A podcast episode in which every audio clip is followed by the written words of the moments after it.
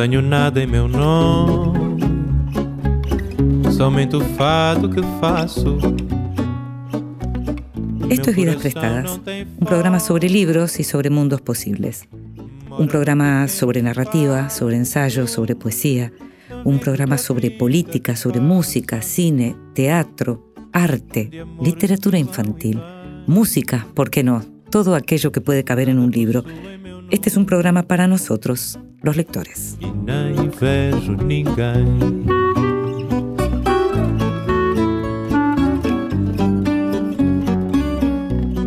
Y a los lectores nos gusta leer a solas, tranquilos, en silencio, sin nadie que nos perturbe, pero también nos gusta que nos lean en voz alta. Esta vez le pedimos a Manuel 40 que nos leyera. En voz alta, cuentos breves, poesías, lecturas para compartir. Los precios cambian de la mañana a la noche, de hora en hora, a veces dos o tres veces dentro de la misma hora. En ocasiones vuelve del corralón de materiales con las manos vacías, sin haber podido comprar nada. No tenemos precio, le dicen. En otras, muy a menudo, cuenta la plata que deberá pagar mientras hace la cola frente a la caja, pero al llegar a la ventanilla debe calcular todo otra vez. El precio ha trepado un 10, un 15, a veces un 20%, y eso en el lapso ínfimo, no más de 10, 15 minutos transcurrido entre la última remarcación y el momento en que le toca pagar. Lo mismo cada viernes por la tarde, 10, a veces 5 minutos antes de que cierren las operaciones financieras, cuando comparece con su dosis semanal de dólares en la cueva infecta de siempre en el microcentro de la ciudad, la guarida de un cambista de confianza de su padre, un hombre afable, ahogado por el sobrepeso, que aprovecha cada una de sus visitas para apartarlo de la cola y, bajando la voz, con el tono confidencial del que se dispone a revelar el secreto del porvenir económico del país, lo ametralla con anécdotas de la otra vida de su padre, la vida verdadera, 100% fantástica, que su padre, cuando él se las repite tal como las oyó, escucha un poco desconcertado, sin negar ni asentir, y por fin, sonriendo, dice no recordar en lo más mínimo. Así, en los minutos que le lleva a ese padre de leyenda desplumar a un jeque árabe en Mónaco, hacer saltar la banca en Baden-Baden o caer preso por asumir la autoría de la micción con que un miembro del grupo de turistas a su cargo quiere dejar una huella en las ruinas de Pompeya, la depreciación del peso es tan vertiginosa que los bolsillos de la campera que se ha puesto especialmente para la ocasión testeados y aprobados el viernes anterior en el mismo subsuelo, ante el mismo pagador pelirrojo que cuenta dinero con una mano mientras se despelleja las cutículas de los dedos de la otra dentelladas, no da el abasto para alojar la parva de australes que le entregan a cambio de sus dólares. Alan Pauls, Historia del Dinero. Y escuchábamos a Manuel 40 leyendo un fragmento de Historia del Dinero de Alan Pauls, Manuel es licenciado en Filosofía y magíster en Literatura Argentina. Es profesor titular en Bellas Artes en la Universidad Nacional de Rosario. Publicó los libros Diario de Islandia, La fuga del tiempo, La muerte de Manuel 40, Diario del Archivo, de reciente publicación por la editorial Mansalva. Escribe para diversas revistas y publicaciones como Polvo, Infobae Cultura y otra parte. Dictó conferencias afuera. Eh, estuvo invitado en el año 2019 como profesor visitante en la Universidad de Islandia. Ahí lo conocí yo, no en Islandia, sino en un avión. Y siempre lo recordamos, Manuel realizó instalaciones y performances tanto en muestras colectivas como individuales. Vidas prestadas con Inde Pomeráñez.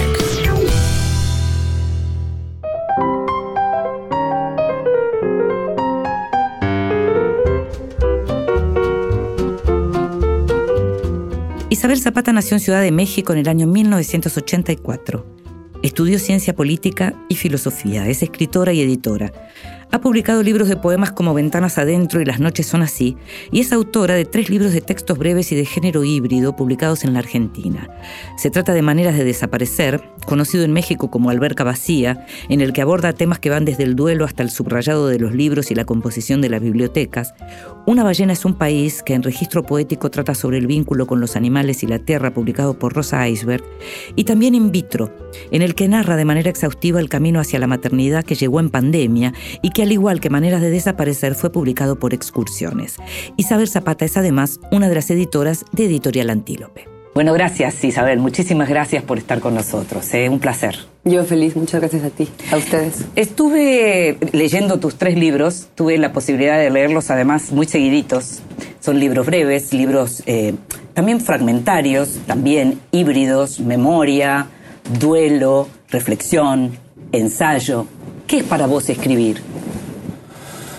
Bueno, eh, es buena pregunta para empezar. Yo creo que es muchas cosas en diferentes momentos, pero sobre todo, si tuviera que elegir una de ellas, creo que para mí ha sido una manera de ordenar, una manera como de cristalizar experiencias. Justo ayer platicaba con una amiga y le decía, es que a veces tengo la sensación de, que cosas que vivo y no escribo van como volviéndose opacas en mi memoria, ¿no? Como es una, es una forma de, de asirme al presente, como de construir una identidad también, ¿no? Como irme construyendo yo misma y construyendo eh, una historia propia, con todo lo que eso implica, ¿no? Que no es para nada una ciencia exacta, es también inventar, este, modificar, transformar, etc. Hay algo que tiene que ver con la primera persona que, por ejemplo, en periodismo muchas veces yo mm, eh, trato de pensar, ahora la, primera persona eh, está por todos lados, hace unos años eso no ocurría, en la literatura de pronto un poco más, pero en, en el periodismo seguro que no, y muchas veces ahí aparece como que se naturaliza una primera persona, y por momentos uno cree que hay una primera persona que tiene que ver con, lo excepcional, que con lo que puede contar justamente en primera persona como algo excepcional, pero también hay una primera persona que es un nosotros, en el sentido de que es una primera persona que invita a la identificación con algunas cuestiones. ¿Cómo ves eso? Sí, claro. Eh, esta escritora que a mí me gusta mucho, Margarita García Roballo, tiene esa frase que yo desde que la leí me gustó un montón y además la repito mucho en talleres como para explicar esta esta cosa de la literatura del yo, ¿no? Que luego hay la idea de que, ah, bueno, es tu historia, ¿no? Como por qué nos importaría. Y ella dice que la literatura del yo funciona, eh, dice algo como, te lo cuento no porque me haya pasado a mí, sino porque también te ha pasado a ti. Claro. ¿no? Entonces no importa que la experiencia no sea eh, exactamente la misma, nunca lo es, ¿no? Nadie, cada, cada persona es un mundo totalmente, pero yo creo que sí que hay cosas que recorren estos ríos como subterráneos de temas, de sensaciones, de, cosas más universales que recorren la literatura y que da igual. No hemos vivido tampoco, no hemos ido a cazar una ballena blanca y no por eso nos estamos, eh, no podemos entender o no podemos sentir o, no nos atraviesa Moby Dick, ¿no? O sea, creo que las grandes obras y en general la literatura no busca esa completa eh, identificación al 100%, sino un dejarse atravesar por la experiencia que, que va más allá de lo que sucede, sino los temas más amplios. Me parece que era Fran Lebowitz, ¿no? La que dice, eh, bueno, a mí no me interesa la literatura como espejo, sino como puerta para atravesar o algo por el estilo. Creo que lo dice en el en esa en ese documental con Scorsese. Ah, es buenísimo. Claro. Sí, claro, como que es una manera de eh, de, eh, acceder a otras experiencias y al mismo tiempo sí, yo creo que sí un poco de reflejarnos y de acompañarnos también. Entonces, realmente la literatura yo también es un poco falaz pensar que es toda verdad, ¿no? O sea, como que esta dicotomía de la verdad y la ficción, eh, lo que inventamos, la mentira, o sea, no, yo creo que la imaginación y la memoria son territorios hermanos, ¿no? No hay una línea, una frontera entre los dos. Y también escribir autoficción o literatura del yo eh, es un modo de, de, inventar y hay una cosa ahí también de, artificio y de quitar, poner qué enfocas y qué no enfocas. O sea, no es un reflejo de la vida exactamente. Sí, aparece mucho el tema de la memoria en tus escritos porque, sobre todo, digamos, en, maneras de desaparecer hay varios artículos. Em, en, in vitro, que hay una recuperación de, de la experiencia justamente del origen de tu maternidad por, llamarlo de algún modo, también va para atrás y va al presente. Y efectivamente, no siempre ese yo es el, autor, ¿no? Es el narrador, pero no siempre es el autor. Y efectivamente no siempre lo que uno recuerda es lo que recuerdan los hermanos, por ejemplo, ¿no? Claro. Sí, sí, sí, sí. Y cuando yo que soy la menor de muchos hermanos, eso me pasa todo el tiempo, ¿no? Que de pronto hay una experiencia, no sé, un, esto que vivimos en tales vacaciones, que un patito desaparecía y había un fantasma en la casa. Y yo empiezo a contar como, claro, y entonces pasó esto y esto. Y me dice mi hermano, tú no habías nacido, ¿no? ¿Qué estás diciendo? Y yo no, pero, y lo recuerdo por, por las historias, porque la, la, memoria también se inventa, ¿no? Hay esta cosa de, em, de, de ir construyendo una historia y una identidad propia a partir de lo que los demás nos cuentan qué nos pasó. Entonces sí, es mucho más complejo, creo que. Por eso cuando dicen es que tu experiencia a quién le importa, bueno, eh, no es así, ¿no? Para nada. Eh, hay, hay, una frase, me parece, en Manera de Desaparecer, que es los hijos más chicos llegaron tarde a todo y, y, y muchas veces ven como lo, el final, ven como la declinación o ven el final y llegaron tarde. Tiene que ver con esto que estás comentando, Sí, ¿no? como que vemos todos los finales, ¿no? Eso, y de pronto... Sí. Eso, Sí, sí, sí. exactamente. Ahora, decís, ¿a quién le puede importar? Bueno, y ahí aparece lo otro, que es no solo lo que se cuenta, sino cómo se cuenta. Claro. Y estamos hablando de escritura. ¿Vos cuándo sentiste que eras una, que eras una escritora, digamos? ¿Cuándo, ¿O cuándo te propusiste ser una escritora? Pues mira, yo eh, llevaba muchos diarios de niña, como tenía eh, esta costumbre, mi mamá escribía y yo al final los niños pues imitan, imitan, ¿no? Aprenden completamente viendo lo que hacen los demás y yo empezaba a escribir mis diarios y sentía como una especie de, supongo que es una cosa que nos pasa a muchas personas que escribimos, como de liberación, como de que yo era realmente yo ahí, ¿no? En esas páginas y no en la vida real. Fui una niña muy retraída, como que andaba mucho sola. eh, y ahí me, sentía como que me podía explayar, podía realmente irme construyendo y esa libertad que me daba la, página en blanco o la construcción de la idea de mí misma, creo que fue muy seductora para mí desde el principio. Eh, después empecé a, justo hace poco lo encontré, ga- gané como un concurso de, de poemas en primaria, en, iba en quinto de primaria, cuarto de primaria, que habría tenido 10 años, y me acuerdo que pegaron mi poema en el, pues en el en boletín ahí de la escuela, ¿no? Y yo lo veía así, me parecía como un orgullo gigantesco. Eh, yo creo que a nadie de mis compañeros realmente le impresionaba mucho, pero a mí me, me, me dio una sensación como de vocación, como pe- pensaba, claro, es que esto es lo que yo quiero hacer. Y suena muy como romántico y de pronto lo cuento y digo, habrá sido así, tal vez también me lo inventé, ¿no? Porque uno también se va creando como esos hitos y esas eh, piedras angulares, digamos, de la personalidad. Pero yo recuerdo haber sentido a esa edad eh, un impulso de decir, nunca voy a dejar de hacer esto, ¿no? Y, haga, y después estudié otra cosa, hice otras cosas, pero mm, siempre mi lugar seguro, por así decirlo, mi lugar cómodo, ha sido ahí escribiendo, leyendo.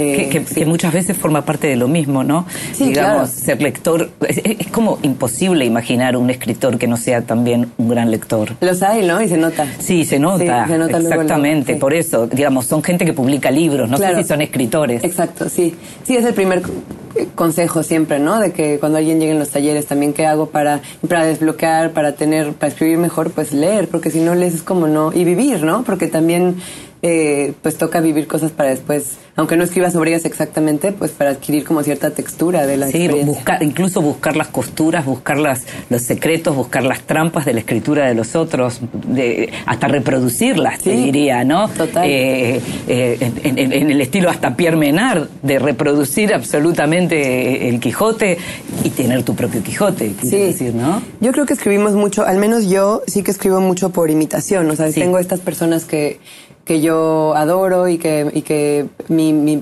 meta, o sea, no es escribir exactamente como ella, sobre todo mujeres, pero... Natalia Ginsburg, Por ejemplo, por ejemplo. digo, si yo puedo lograr...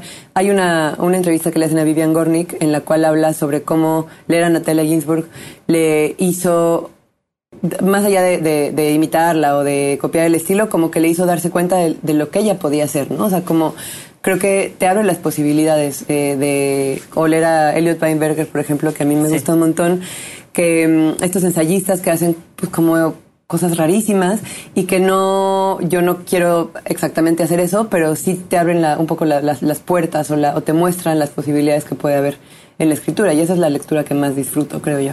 Claro, en la lectura. Ahora, en la escritura uno podría decir que en tus libros, por ejemplo, Una ballena es un país se diferencia en cuanto a que tiene que ver mucho más con tu mirada sobre lo que no es lo humano, eh, sobre los seres vivos que no son eh, los eh, humanos, digamos, eh, y con la lírica. Hay una lírica, vos hablabas recién de, de- de la Isabel poeta a los 10 años, y hay algo en Una ballena es un país que es mucho más poético que los otros dos libros. ¿Cómo surge Una ballena es un país? Sí, en realidad Una ballena es un país, es un libro que escribí con una beca de poesía. O sea, una beca que se llama Jóvenes Creadores en México, eh, que es una beca de un año y te metes un proyecto, propones un proyecto y esa es una beca específicamente de poesía. Entonces yo estaba en un grupo en el que tallereaba con otros poetas, en el que mi tutor era un tutor de poesía, Julián Herbert. eh, y, y bueno, es un libro que a pesar de que creo que cada texto exige su propia forma y no es un libro de, poesía en el sentido clásico, de que tenga, o sea, tiene como muchos diferentes recursos, pero sí creo que al final la poesía no está en la distribución del texto sobre la página o en la versificación, aunque hay que saber hacerlo, eh, y en algunos momentos lo hago, pero, pero hay que saber hacerlo para romper con eso también, ¿no? Y para, para tomarlo como herramienta. Entonces, em, yo creo que siempre está la pregunta esta incontestable de qué es la poesía, que pues no hay, no hay respuesta, pero Eileen Miles dice algo que yo siempre como que me gusta tener en mente, que es que la poesía es trazar carreteras alrededor de las montañas porque las montañas no pueden ser atravesadas, ¿no? Las montañas hay que rodearlas, no las cortas. Y creo que es eso, como una intención. La poesía está en la mirada, está en la intención, está en la manera en que te, te golpea en, un, en el mejor sentido de la palabra, ¿no? La, el, lenguaje poético tiene una, una, potencia que incluso otros lenguajes dentro de la literatura no tienen, en, en mi opinión, o para mí es el lenguaje más más crudo, más vivo, que más este, impacta o más a mí me ha impactado. Y entonces lo que quería lograr acá era justo tener como esa potencia lírica, que yo creo que está presente en otros libros y está presente también ahora que estoy terminando una novela, como el, en ciertos momentos, pero aquí era mucho más concentrado. Sí, no deja de ser eh, interesante de todos modos que, porque en un punto es más ensayo todavía que los otros en cuanto a a la fuerza del tema sobre el que estás hablando y que tiene que ver con una cuestión casi militante en relación a la, cuestión ambiental y a la cuestión, digamos, del mundo animal. Entonces, hay, que aparezca ahí desde la lírica también es, es como una sorpresa interesante para el lector. Sí, y era una cuerda floja un poco ese tema, porque yo quería o sea, sí que tenía una intención de poner sobre la mesa temas que me parecían relevantes políticamente, ideológicamente, etcétera, y al mismo tiempo no quería que fuera un, panfleto, ¿no? Porque nadie quiere que le digan qué hacer, nadie quiere que le, que le digan estás haciendo mal en comer carne o estás haciendo mal en contaminar, qué sé yo. Porque pues al final era un libro de poesía, no era una, una cosa activista.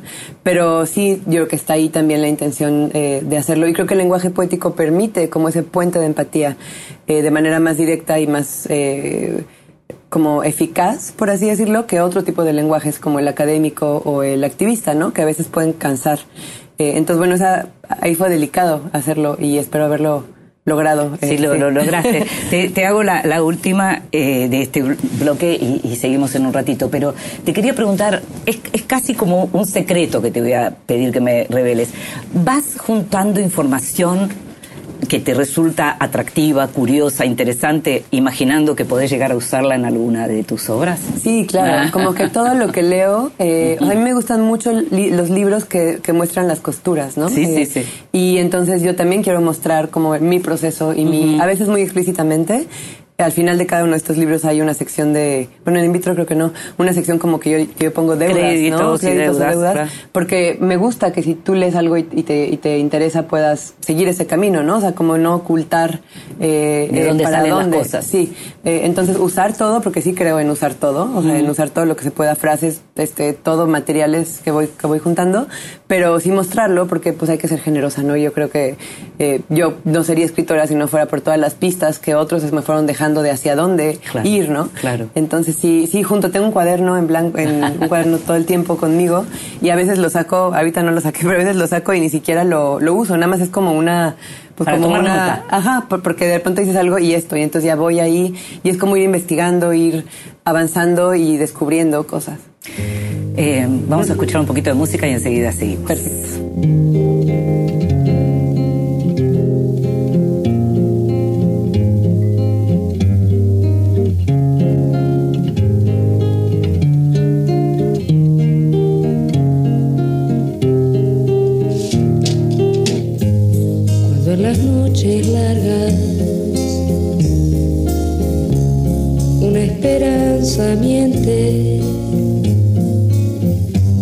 Cuando la angustia es fuerte, sufres, te mueres.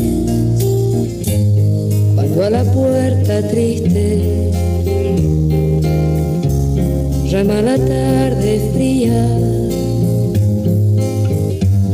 quiere tu noche tibia, sufres,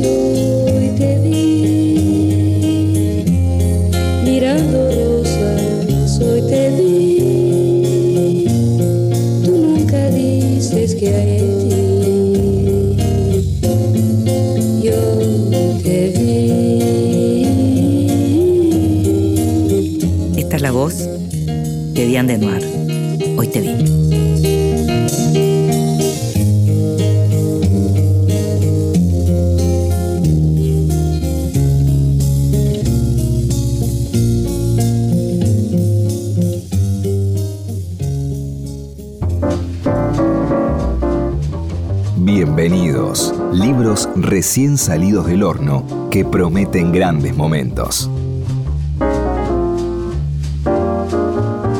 Escuchábamos recién a, a Diane Denoir haciendo eh, uno de los temas de Eduardo Mateo y este tema viene a, a colación porque justamente en estos días se estrenó la película La Uruguaya basada en la novela de Pedro Mairal.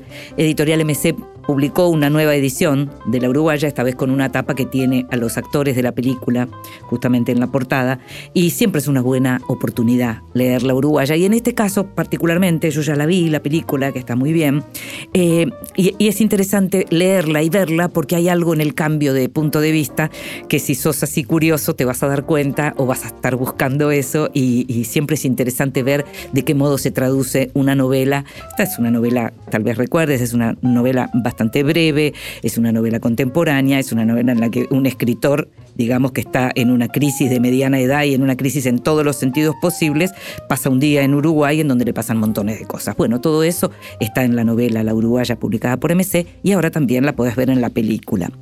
Eh, Valeria Alonso, la- las heroínas también tienen miedo. El tema de la maternidad es uno de los grandes temas que está surgiendo en este momento de otra manera, diría yo, con las mujeres sin callarse la boca, tanto en la ficción como en el ensayo, con la posibilidad de decir aquellas cosas que antes eran tabú. Eh, y en este caso, esta novela que ganó el premio eh, Ateneo Ciudad de Valladolid, ella es argentina, Valeria Alonso, pero vive en Madrid, las heroínas también tienen miedo, tiene que ver con eso. Hay un modelo de maternidad que no tiene nada que ver con la romantización a la que nos tenían acostumbradas o a las que nos obligaban en algún punto. Este libro fue publicado por Menos Cuarto Ediciones. Por último, en estos bienvenidos, un ensayo de Edgardo Scott, publicado por Godot, se llama Escritor Profesional y está haciendo bastante ruido. Está haciendo bastante ruido porque hay mucha cosa dura en contra de cierto modelo de escritor, algunas de las cuales lo empecé a leer, con algunas estoy de acuerdo, con otras seguro me voy a pelear con Edgardo, es posible que lo tengamos en algún momento por acá, por este programa, y vamos a hacer algo interesante con eso. Eh, pero está bien la mirada en, un momento en donde dejó de haber crítica, en el sentido más tradicional, y en donde todo parece que no se puede decir eh, en cuanto a la figura del escritor. Un escritor que pinta Scott más marketinero y que en realidad lo mira en relación a otros escritores en el mundo. No es solo sobre el escritor argentino. Escritor profesional, te decía, fue publicada por Editorial Godot.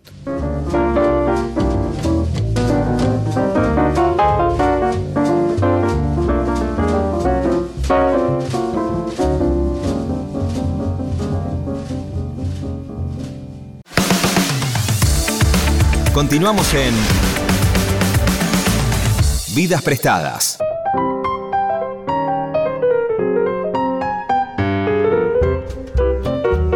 Seguimos en Vidas Prestadas, este programa sobre libros y sobre mundos posibles, y nos estamos dando el gusto de conversar con Isabel Zapata a propósito de sus libros, de Maneras de Desaparecer, Una ballena es un país, In vitro. In vitro es este último libro en donde, como decíamos hace un ratito, contás lo que es la experiencia del origen de tu, de tu maternidad, eh, la búsqueda de esa maternidad eh, y, lo que significa hoy el avance de la ciencia en relación también con eso. Em, ¿Cuándo supiste que querías escribir sobre esa experiencia? ¿Qué, qué fue lo que te llevó o en qué momento decidiste escribir sobre la experiencia? Eh, creo que desde el principio. eh, yo en algún momento de la vida, bueno, siempre quise ser ser madre como que era una cosa desde niña, no era como Susanita que quería tener 10 hijos y al final nada más una, creo que me parece bien, pero eh, cuando yo como me- me tuve la conciencia de que tenía el deseo de ser madre como mucho más fuerte, empecé a escribir también sobre eso, con estos cuadernos que platicábamos, esta experiencia a través de la escritura. Y llevaba este cuaderno, eh, la reflexión sobre el deseo, sobre por qué quería ser madre. También muy rápidamente se vinculó en mí eh, el deseo de ser madre y el duelo de haber perdido a mi madre, ¿no? Porque pues al final el- la maternidad es una situación y una experiencia de vida y muerte, ¿no? No es una experiencia de pura vida y dicha y felicidad, es una experiencia con sus claroscuros. Y entonces la conciencia de no tener a mi madre conmigo y el miedo de cómo transitar esta experiencia sin ella se hizo eh, como que se desnudó muy muy pronto eh, frente a mí y se vinculó a, mi maternidad. Entonces también empecé a escribir sobre eso Eh, y luego con el proceso médico que duró un par de años también era alucinante no es una cosa como de ciencia ficción lo que es un- una en general los tratamientos de reproducción asistida lo que se puede hacer lo que yo creo que se puede hacer que todavía no se hace o sea como lo que viene no el, el- la cantidad de dilemas éticos que implica entonces también escribía sobre eso, leía sobre eso, muchas cosas médicas y etcétera, iba llevando un cuaderno. Y luego también con el embarazo y todo. Y en algún momento, eh, cuando nació Aurelia, mi hija, me di cuenta de que, de que faltaba, o sea, ahorita cada vez hay más, por suerte, pero faltaba, como es un tema muy tabú el tema de la infertilidad, incluso dentro de los temas de maternidad que ya son tabú y ya tienen sus, sus polémicas, eh, el tema de no poder concebir es algo de lo que no hablamos ni siquiera entre las, entre las mujeres que lo atravesamos, ¿no? Porque es muy vergonzoso de alguna manera. Eh, no debería hacerlo, ¿no? Pero lo es, porque es como una imposibilidad de hacer lo más, estoy entrecomillando para quien nada más escucha, lo más natural, supuestamente lo más natural que venimos a hacer.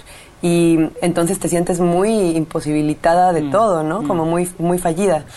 Eh, y entonces yo decía, quiero escribir, o sea, qui- quiero convertir este cuaderno, porque ese cuaderno no era un libro, era un cuaderno, ¿no? De notas, es distinto. Eso implicaba sacar cosas, meter cosas, volverlo un libro, volverlo literatura, de alguna forma, eh, para también en parte, o sea, hubo como una urgencia de este libro tiene que acompañar a otras mujeres que pasen por esto, como una cosa muy... eh, eh, no sé, como de... Sorora. Ajá, muy sorora, como dices. Muy sorora de entrada. Que también después ya pues se, meten, se mete estilo y está ahí una cosa como más literaria. Yo espero que este libro no nada más le interese a las, a las mamás, ¿no? O sea, no es un libro... De autoayuda. No, de autoayuda para mujeres que pasen por eso, aunque creo que también puede ayudar y puede, Puede acompañar. acompañar, Ajá, claro. eso está bien. Eh, pero espero que sea... Para mí es un libro sobre el deseo. ¿No? Más que, más que sobre los mecanismos del deseo, cómo opera el deseo en nuestras vidas, cómo, cómo hiere este, también el, el- el desear mucho algo que no sabes si vas a poder eh, lograr.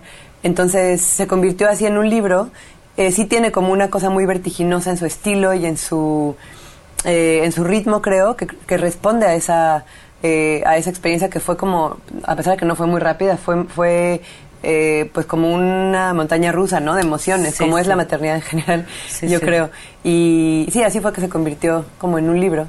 No mencionamos algo que aparece fuerte y que tiene que ver con la pandemia, porque También. no fue un episodio menor en la vida de todos nosotros, pero sobre todo en tu caso, que, que, que de algún modo estuvo muy vinculada a eh, la pandemia con lo que fue la búsqueda y el comienzo de tu maternidad. Entonces debe ser difícil para vos, así como es difícil disociarlo del duelo por tu mamá, debe ser muy difícil disociarlo de la pandemia, ¿no? Sí, justo mi, mi hija nació un primero de febrero y en México, no sé cuándo fue aquí, pero en México la pandemia empezó Sí. como a mediados de febrero, finales sí, de febrero. finales de febrero. Ajá, entonces eh, yo me acuerdo que fuimos, fui a una comida de, de una amiga y al día siguiente, ese, fue- eso era domingo, y dijeron, al día siguiente ya no van a la escuela los niños y dos semanas, ¿no? Y ahí yo dije, dos semanas y empezó todo el rollo. Sí. Y yo aprendí a, a amamantar, aprendí a bañar a mi hija, aprendí a un montón de cosas con videos de YouTube. O sea, si ya de por sí la maternidad es una experiencia extremadamente solitaria, yo además no tenía a mi madre conmigo eh, y de pronto te encierran en un departamento, o sea, es una es alucinante, ¿no? Fue una cosa de, absoluta de absoluto aislamiento. De repente hay gente que me dice, "Bueno, pero disfrutaste a tu bebé." No, o sea, no necesitas estar 24 horas con un bebé, ¿no? Es, es, muy, es muy agotador. No es una chamba, un trabajo para una persona. Es, dicen en inglés, ¿no? It takes a village. O sea, Sí, toma, claro. necesitas una, una aldea completa que te ayude, ¿no? Es, es, esta idea de la maternidad como la mamá luchona que todo lo puede no es, eh, no es correcta, yo creo. No es lo ideal. No es lo ideal, ¿no? No. Necesitas mucha gente. Entonces sí fue, sí, estuvo muy marcado. Y también con la idea de que sientes que tu identidad, o sea, con la maternidad hay un duelo también por tu propia versión anterior, ¿no? Que dices, hay una mujer que yo nunca voy a volver a ser. Exacto. Y entonces dejé de ser yo y mi cuerpo de- cambió y mi relación de pareja cambió, o sea, todo cambió y al mismo tiempo el mundo allá afuera que me tendría que estar sosteniendo se estaba cayendo a pedazos y no sabía si ibas a poder volver a salir a la calle nunca, ¿no? Digo, se nos olvida a veces, pero así fue. No, no, Y con claro. una hija era eh, mucho peor porque pensaba yo, ¿a qué la traje este mundo? ¿A qué le voy a explicar? ¿Y yo qué le voy a poder como Además? ¿viste, viste lo que pasa con la pandemia? Que es que como que cambió completamente nuestra mirada sobre el tiempo. Perdimos, perdimos la idea del tiempo. No, no recordamos si esto cuándo fue. O sea, tenemos el antes de la pandemia y el después de la pandemia. Total. Pero al mismo tiempo pensamos que algo fue hace dos años cuando en realidad fue hace cuatro Sí, o claro. cinco. Es como Distorsionado. antes y después de la pandemia, ¿no? Sí, pero Sí. al mismo tiempo distorsionado. Es Sí, como totalmente. Medio, eh, imagino yo que habrá pasado en los países donde hubo guerras también, algo así, ¿no? Claro. Sí, además eh, también la maternidad también es una pequeña distorsión del tiempo en su, en su, en su claro. mundo mínimo, ¿no? En su mundo de Claro. mamá, hijo también, el tiempo deja de, de transcurrir de la misma manera. Entonces realmente cambió, o sea, sí es una, como conjunto, sí fue un bombazo. Vuelvo a, a lo que tiene que ver con, con tu mamá y con los libros y con lo que uno encuentra en los libros cuando hereda los libros y lo, y lo que tiene que ver con, con las, los subrayados y los escritos. Y me interesa porque eso también tiene que- ver con tu otra faceta. Recién hablabas de, de taller, de dictar talleres, pero también sos editora. Es decir, sos una lectora calificada, una lectora profesional que de pronto elige textos para ser publicados. Y entonces lee todo lo que aparece ante su mirada. Me gustaría un poco que reflexionemos un poco a partir del texto también sobre, sobre la biblioteca de tu mamá, los subrayados y demás. Sí, porque además yo, en mi caso, como que me volví escritora, si es que eso sucede en un, en un momento dado, pero o sea, yo sentí que me, me, formé- me fui formando como escritora a la par que me fui formando como editora, porque publiqué mi primer libro casi al mismo tiempo que, que se fundó, que fundamos en Antílope, la editorial que tengo con cuatro amigas, eh, tres amigas y un amigo, y entonces sí creo que son labores que han alimentado, se han alimentado la una a la otra, o sea, sí, ser escritora me ha vuelto mejor editora y viceversa, ¿no? Hay como una, o sea, no hay una, así como en los géneros que son fluidos dentro de la literatura, también dentro de estas labores como traductora, como editora y como escritora son eh, herramientas que me sirven de un lado a otro, porque las tres son labores creativas al final. También hacer un catálogo como editora es una labor creativa, porque pues vas creando tal cual algo que no estaba ahí, ¿no? Como dándole forma a algo. Eh, yo creo que la lectura, o sea, esta biblioteca heredada, eh, también mi madre me enseñó como a eso, a leer y a tener libros cerca y todo al final se vincula con mi identidad como lectora. O sea, creo que si yo tuviera que renunciar a, a partes de, de mi identidad, pues lo último que, o sea, a lo que me aferraría sería mi identidad como lectora, porque todo lo demás sale de ahí como una fuente de, de, de todo, ¿no? O sea, es, prefería dejar de escribir y dejar de hacer todo para poder seguir leyendo. Y no podés dejar de subrayar. No, nunca jamás. De No, todas las pues, maneras posibles. De todas las maneras, sí, porque además creo que, o sea, a mí me encanta, que si tú me prestas un libro que leíste y que te gustó, y si yo lo leo con tus subrayados, pues estoy hablando contigo también, ¿no? Me estás diciendo, y hay quien dice, no, pero te sugestiona o te condiciona como a qué te gusta y qué no.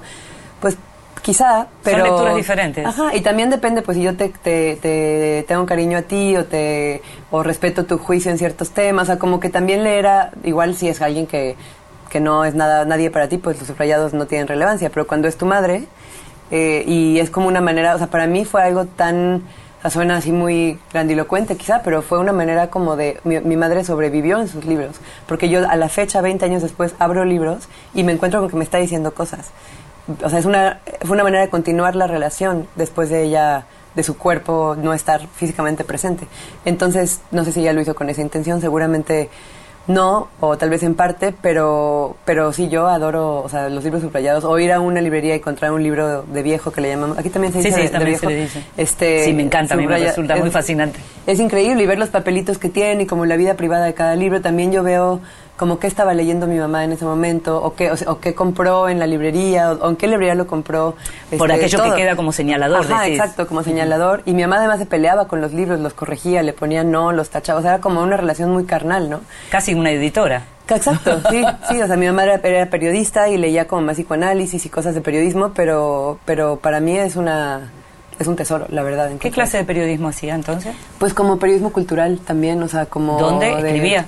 Sí, escribía como una columna en un periódico que se llamaba El Nacional en México y tenía ah, también como un programa de tele donde daba comentarios de libros y era psicoanalista. Entonces tenía como todas estas facetas distintas que en sus libros se mezclaban y se estaban en su manera más, en su forma más cruda, ¿no? ¿Ella publicó libros también? Un libro, publicó un libro pero sobre migrantes, o sea, como sobre cosas de política.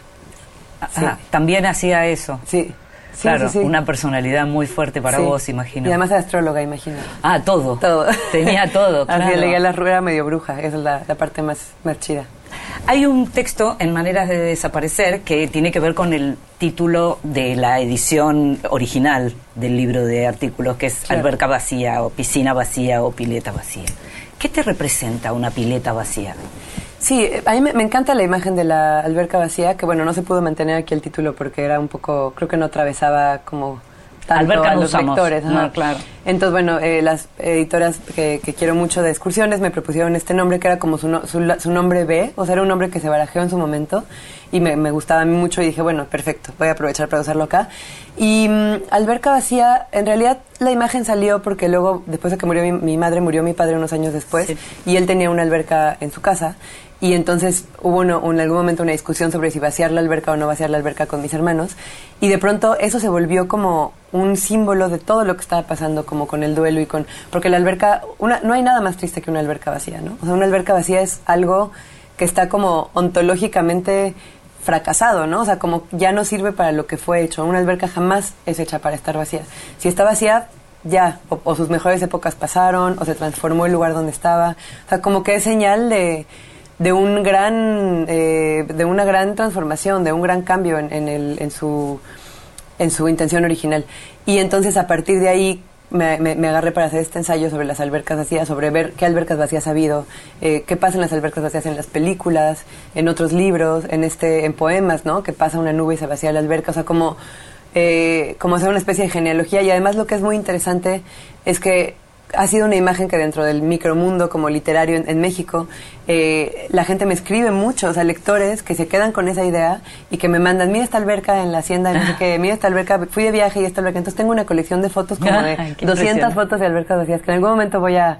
Hacer voy a algo con eso. Pues a, Claro. a publicar algún textito o algo, Claro. porque pues ha sido realmente una colección de lectores, ¿no? O sea, digo, yo tengo la mía, pero me, me mandan y además a partir de ahí también a veces he escrito eh, de eso. Entonces es un ensayo también muy como en construcción, eh, que cada edición nueva que salga yo le quiero meter nuevas cosas. Para a- que a la alberca no quede vacía. Exacto, sí. Muchísimas gracias Isabel por No, estar con nosotros. ¿eh? Gracias a ti. yo feliz. Muchísimas gracias. Gracias.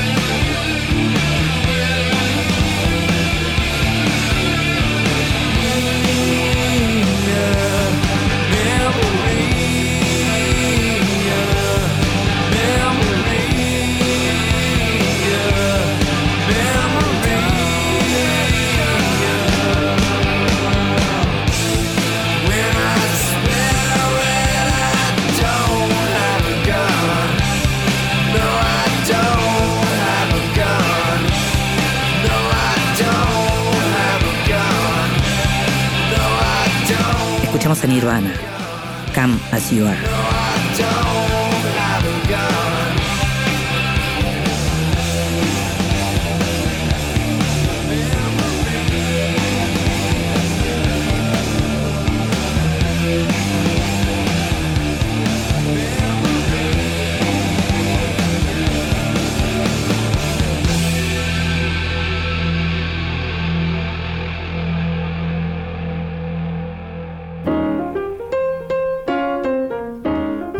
De Luz.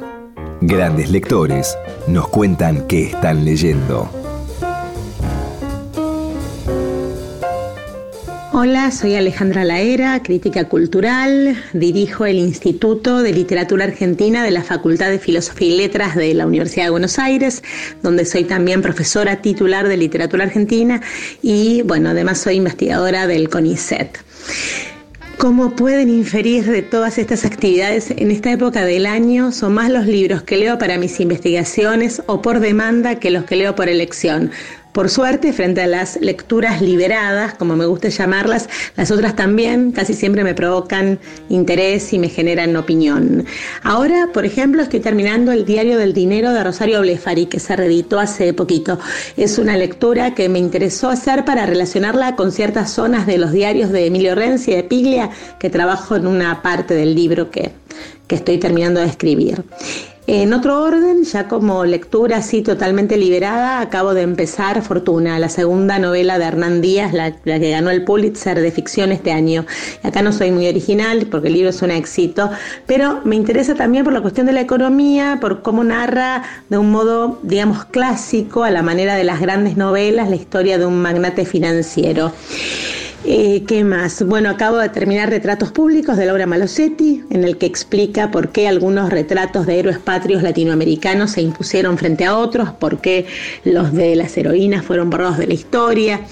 En fin, yo lo, leí casi como si fuera un policial, es un libro que me atrapó. Eh, me olvidaba, estoy releyendo y releyendo las obras completas de Alfonsina Storni para un volumen que estoy preparando sobre ella y que a la vez estoy completando con, bueno, con otras investigaciones. Eh, ahora también me acaba de llegar la primera novela de Nurit Castellán, tanto que tengo muchísimas ganas de leerla. En fin, es un poco de todo, variado, intenso, aunque por supuesto siempre me queda la nostalgia, ¿no? La nostalgia de la primera vez que leí, no sé, una novela de George Eliot o los poemas de Emily Dickinson, esas lecturas apasionadas, las del descubrimiento, que uno, bueno, querría que siempre se repitieran. Y la escuchábamos a Alejandra Laera contándonos qué libros tiene en su mesita, qué interesantes libros tiene en su mesita de luz. Tal cual imaginábamos. Alejandra es una conocida crítica cultural, dirige el Instituto de Literatura Argentina de la Facultad de Filosofía y Letras de la UBA, es también profesora titular de Literatura Argentina y es investigadora del CONICET. Publicó numerosos artículos y ensayos en revistas especializadas y en volúmenes colectivos, fue directora de El brote de los géneros, el tercer tomo de la historia crítica de la literatura argentina y fue coeditora de varias compilaciones. Es autora de Ficciones del Dinero, del Tiempo Vacío de la Ficción, las novelas argentinas de Eduardo Gutiérrez y Eugenio Y en el año 2022 editó Húmeda, Susurrada, Afectiva, Creativa, otra imaginación territorial para la Argentina contemporánea. Además, colaboró con eh, ediciones críticas de clásicos argentinos como El Facundo, Juan Moreira y La Bolsa. Libros que sí, títulos nuevos y no tan nuevos que son imperdibles. En libros que sí tengo libros bien diversos para recomendarte esta semana. Eh, la extrema derecha en América Latina, prologado por Daniel Feierstein, reúne un montón de artículos de distintas publicaciones con nombres muy interesantes e importantes como el de eh, Tariq Ali, Ignacio Ramonet, Enzo Traverso, Chantal Mouffe, Rita Segato, Pablo Stefanoni, Nancy Fraser, Judith Butler, bueno, grandes nombres que justamente traba- trabajan en artículos el tema de la extrema derecha en América Latina. Esta compilación que uno como lector agradece porque justamente le reúne, hay una mirada editora que reúne estos temas, eh, está publicada por Clave Intelectual y como te decía se llama La extrema derecha en América Latina, un tema que venimos hablando, del que venimos hablando bastante. Esto está en la colección de Le Monde Diplomatique. Un libro para chicos, precioso, publicado por Pípala. Se llama A dormir y entre paréntesis dice como animales. Los dibujos son increíbles, los nombres de los autores son noruegos, seguramente los voy a pronunciar mal. Kjersti Anesdatter Skomsvold, eh, a Mari Kanstad Johnsen. Esto está eh, traducido eh, al español por Bente Teigen Gundersen y agradecemos esto primero por saber para saber cómo se está leyendo para los chicos a la hora de dormir en un país como Noruega. Segundo, por lo que son además las ilustraciones que son maravillosas, son una belleza increíble. Y acá la historia, lo que tenemos, el, protagonista es un nene chiquitito muy identificado con todos los animales. Y entonces lo que hace su madre es juega con esos animales para ir llevándolo de a poco a dormir, convenciéndolo de que tiene que irse a dormir. El libro es precioso y como te decía lo publicó Pípala. Y una novela hermosa, muy bien traducida por Gabriela Adamo, que, pude leer en estos días. Se llama Mi padre de Mónica Helfer, publicada por Edasa.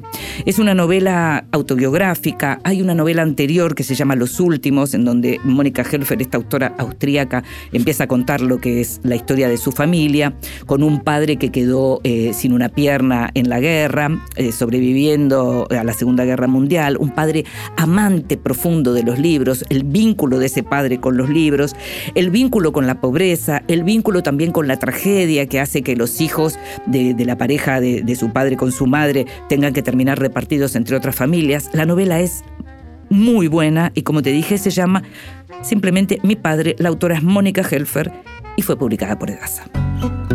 Não tenho nada em meu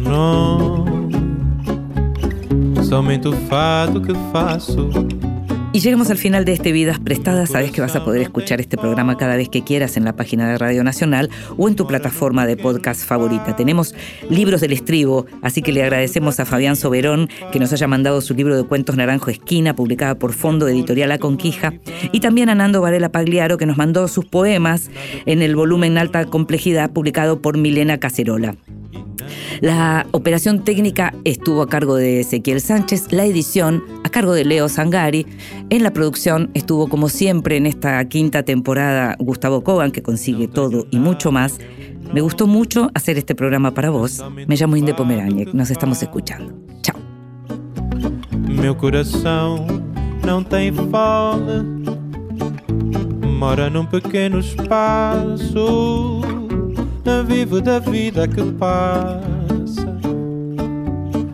De amores que vão e vêm.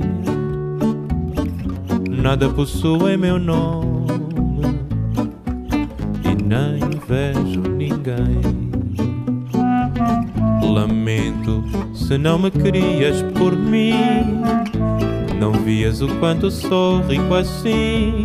Um dia virás me dizer: Não vivi, só posso ter pena de ti. Ganhei, tanto quanto perdi. Não tenho posses nem peço. De outras paixões já sobrevivi. Sei dos meus erros, confesso. Adeus, não olho para trás. O tempo todo consome. Perde-se o ouro, o amor se desfaz. Não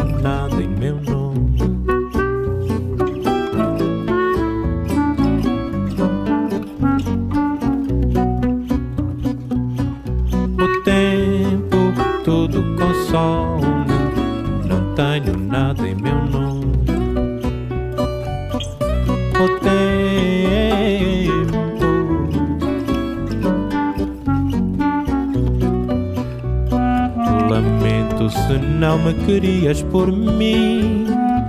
Não vias o quanto sou rico assim. Um dia virás me dizer: Não vivi, só posso ter pena de ti. Fortuna ganhei tanto quanto perdi. Não tenho posses nem peço. De outras paixões já sobrevivi. Sei dos meus erros, confesso.